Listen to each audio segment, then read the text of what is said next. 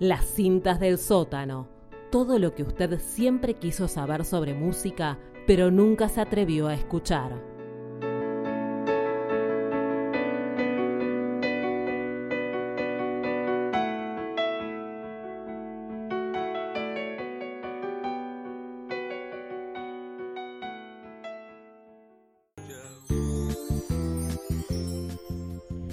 Bueno, tenemos de fondo una cortina que algunos la reconocerán, son los Ramones, pero en versión baby.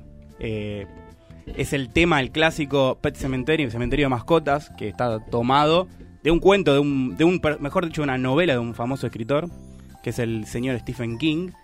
Y vengo a hablar un poco de, de ese amor incondicional que los Ramones tuvieron con el público argentino y que el público argentino tuvo con, con los Ramones. Acá tengo una joven niñata sentada. ¿De qué año naciste, Martina?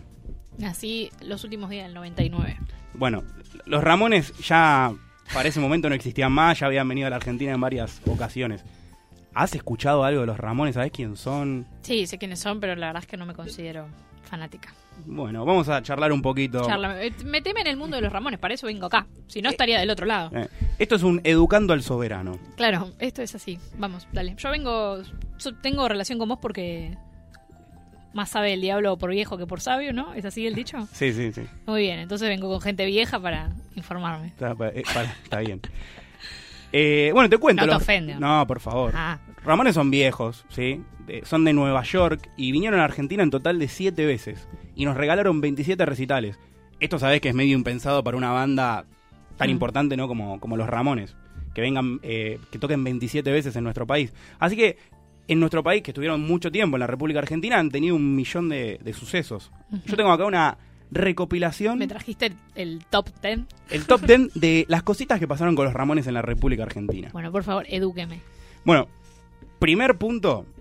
Didi, el bajista, tuvo en el Hotel Sheraton, donde estaban parando los Ramones cuando estaban en Argentina, un encuentro con alcohólicos anónimos.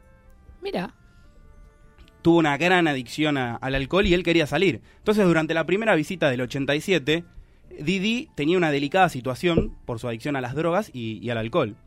El cuadro era extremo, ¿no?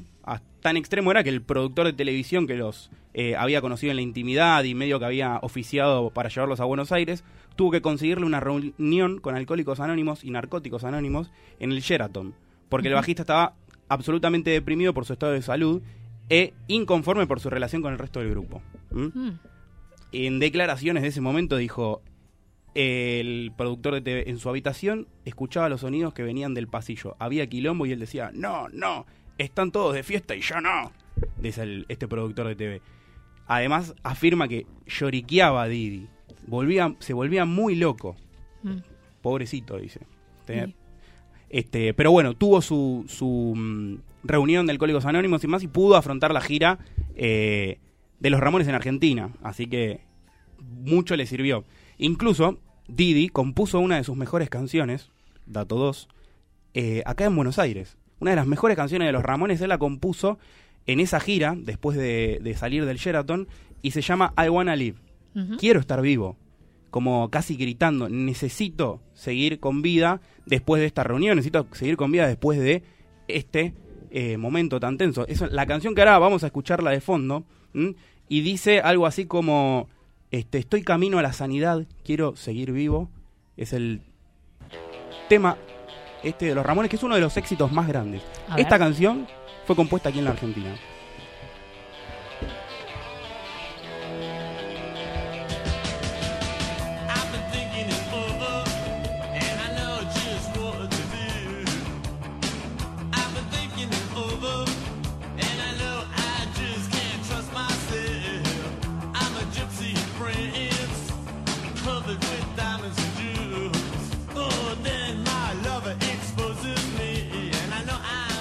Bueno, este es un clásico ramonero, súper pancoso.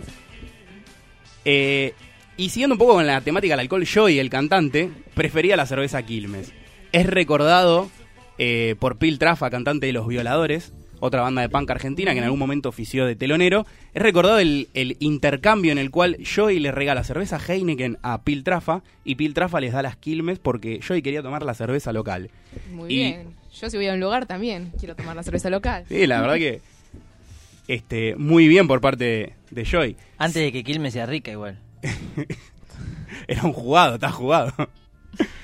Y dice, incluso recuerda a Pil que Joy decía, good deal, good deal, decía cuando le había hecho Good el deal. intercambio. Buen trato. Buen trato. Para los que no son tan inglés o parlantes. Ay, perdón, Malena, discúlpeme. No, bueno, pero... Está bien, Bueno, está pensando en la gente. Claro. Johnny adoptó un gato en Buenos Aires. Después de ese eh, gran trato que Joy, el cantante, hizo, bueno, también adoptó un gato porque era fanático de los gatos. Mejor animal existente en el planeta.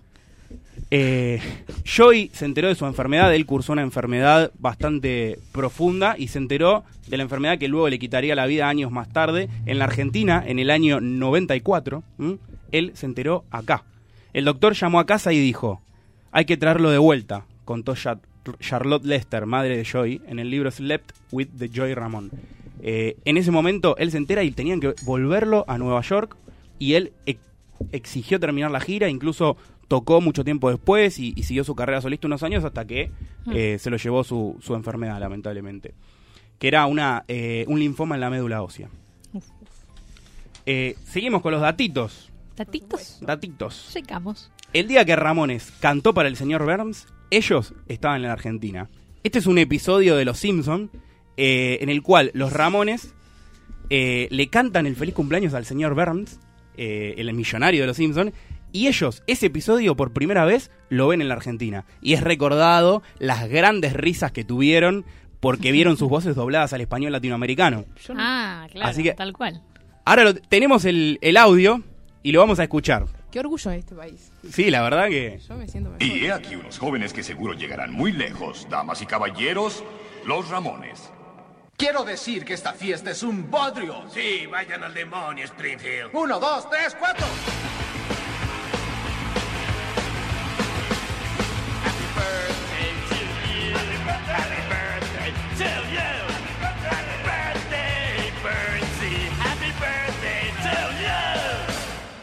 Que pronto te vayas al infierno, carcamal. Creo que les gustamos mucho.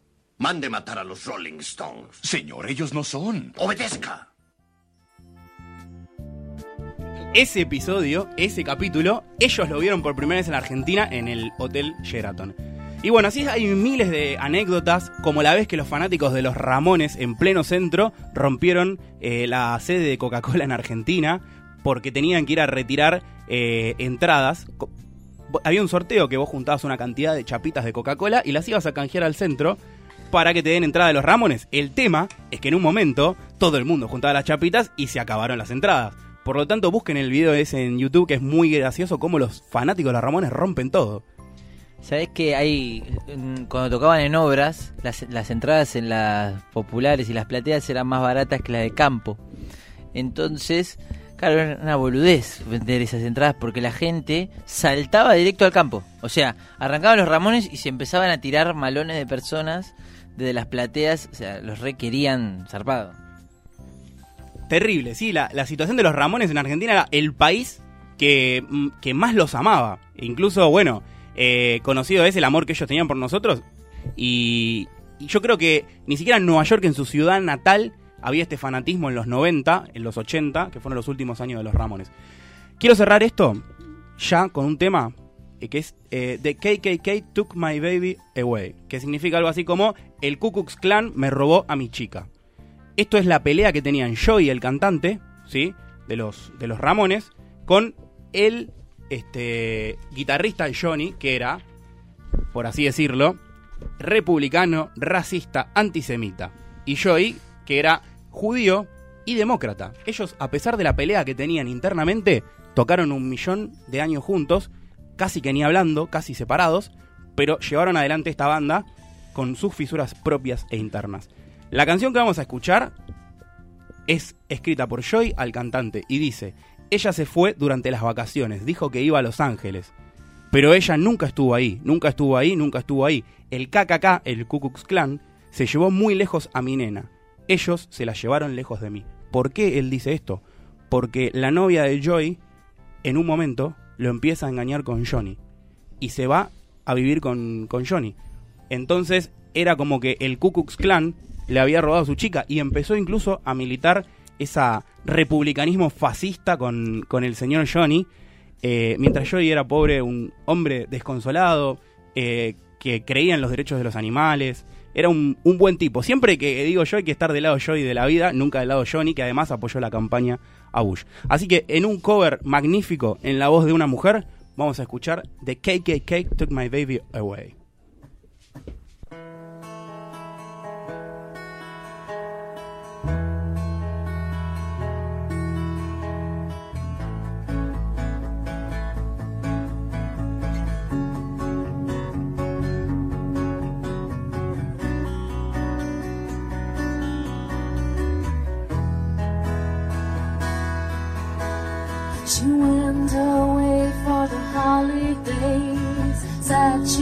Going to LA.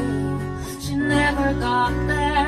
She never got there. She never got there. They say she went away for the holidays.